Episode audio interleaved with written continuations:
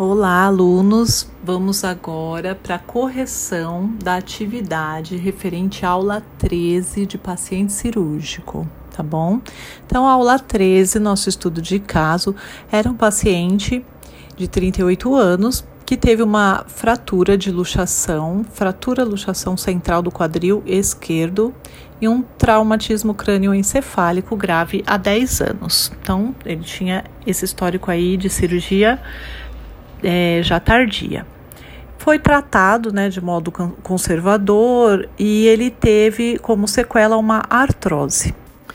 Bom, após dois anos, foi realizada uma nova artro, artroplastia total do quadril e ele teve uma dor progressiva e foi constatado uma série de é, agravantes aí, aí tem aquele monte de palavra que vocês viram, mas na verdade o, todo esse é, descritivo do agravamento, na verdade, é em decorrência a um abscesso na face lateral da coxa com uma presença de secreção pu purulenta, mesmo após drenagem.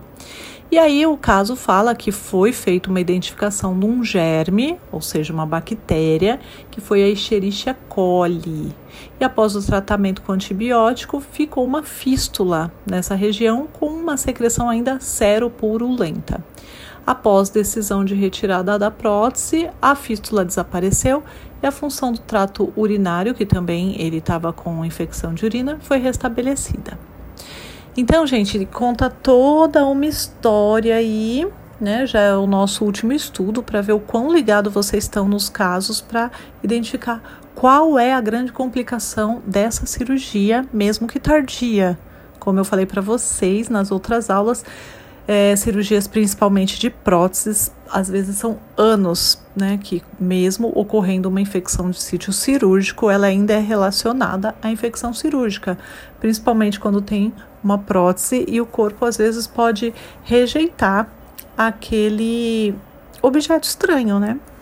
Então, as perguntas, né? A primeira, quais os motivos que levam à realização de uma artroplastia? Os motivos gerais, não só focados para o nosso estudo de caso, mas o que leva um paciente a ser submetido a essa cirurgia. Então, são distúrbios do sistema musculoesquelético que não podem ser é, corrigidos de forma clínica, precisam de uma intervenção cirúrgica. Entre eles, uma artrite reumatoide, deformidade congênitas, traumatismos, quedas nas pessoas idosas. E, e, o local de incidência, geralmente, aí de uma queda nos idosos é a articulação do quadril. A segunda falava para falar um pouquinho sobre a cirurgia realizada, né, definições, técnicas.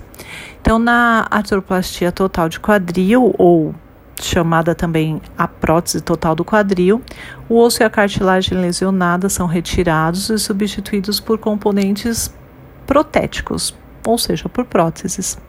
A cabeça do fêmur lesionada, ela é retirada, substituída por uma haste, haste metálica.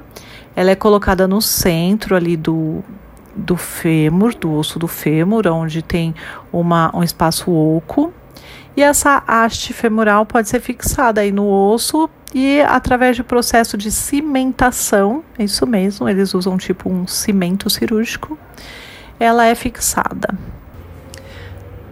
Daí, uma esfera de cerâmica ou de metal é colocada na parte superior da haste, que vai substituir então a cabeça do fêmur lesionada que foi retirada.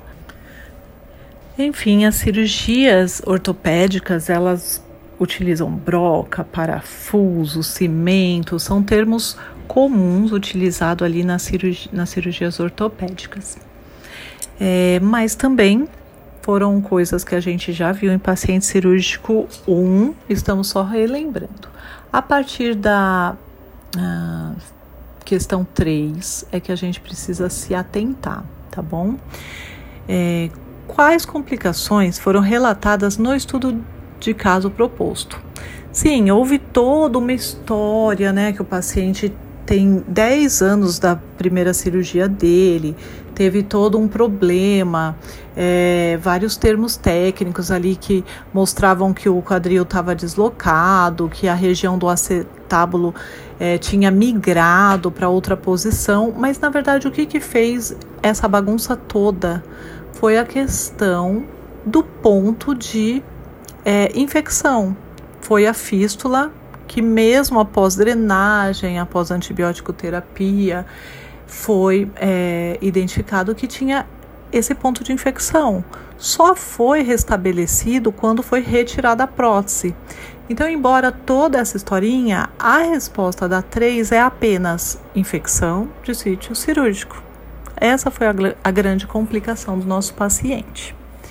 Então, baseado nisso, na infecção de sítio cirúrgico, quais cuidados de enfermagem poderiam ser aplicados para a prevenção dessa complicação? Então, são todos aqueles que previnem uma infecção de sítio cirúrgico. Então, é o banho pré-operatório, são os cuidados no pré, são os cuidados durante a cirurgia, com a desinfecção correta da região que vai ser feita a incisão, com utilização de campos estéreis mantendo procedimentos assépticos durante a cirurgia. No pós-operatório, os cuidados com a ferida operatória, cuidados com a higiene do paciente, proteger essa ferida operatória na hora do banho, porque a água não vai ser uma água estéril, então pode levar uma contaminação ali. Então, basicamente, os cuidados voltados para a prevenção de infecção de sítio cirúrgico, voltados para o curativo e para a limpeza do paciente. Lógico também que estimular a boa alimentação, ingesta de líquidos também é, vai favorecer uma boa cicatrização. Então, os cuidados focados sempre na é, higiene ali do sítio cirúrgico, né, da, nas medidas assépticas e na promoção da cicatrização, certo? E aí a quinta, quais os cuidados de enfermagem podem ser realizados na vigência das complicações citadas no estudo? Então, a mesma coisa. Na quarta, como que eu previno essa complicação? Na quinta, como que eu trato o paciente mesmo com essa complicação? Então, mesmo com a infecção, bom, eu vou administrar antibiótico terapia, ficar atento aos sinais de sepse, que vai ser alteração no nível de consciência, alteração na frequência respiratória, taquicardia, é, temperatura elevada. Então, eu preciso ficar atento aos sinais vitais Preciso ainda ficar atento quanto à presença de secreção nos pontos ali da ferida operatória, que na verdade depois de tanto tempo assim, é, talvez não tenha, mas ficar atento à infecção ali naquele ponto daquela fístula na região vésico-acetabular que falava já no nosso texto que era uma secreção seropurulenta. E nesse abscesso na face lateral da coxa, que tinha uma secreção purulenta mesmo após drenagem. Se ele tinha um dreno, cuidados também com o dreno, anotando o aspecto da secreção. Ok? Então, gente, o que eu deixo aí para vocês de todas essas nossas atividades é sempre menos do que vocês escrevem, não são todos os cuidados, né? Todos os cuidados, os cuidados gerais, a gente viu lá em paciente cirúrgico 1. Agora a gente está focando aí na complicação cirúrgica. Como prevenir tal complicação e como tratar mesmo ele com essa complicação, tá bom? Estudem, vamos nos preparar para a prova. Até!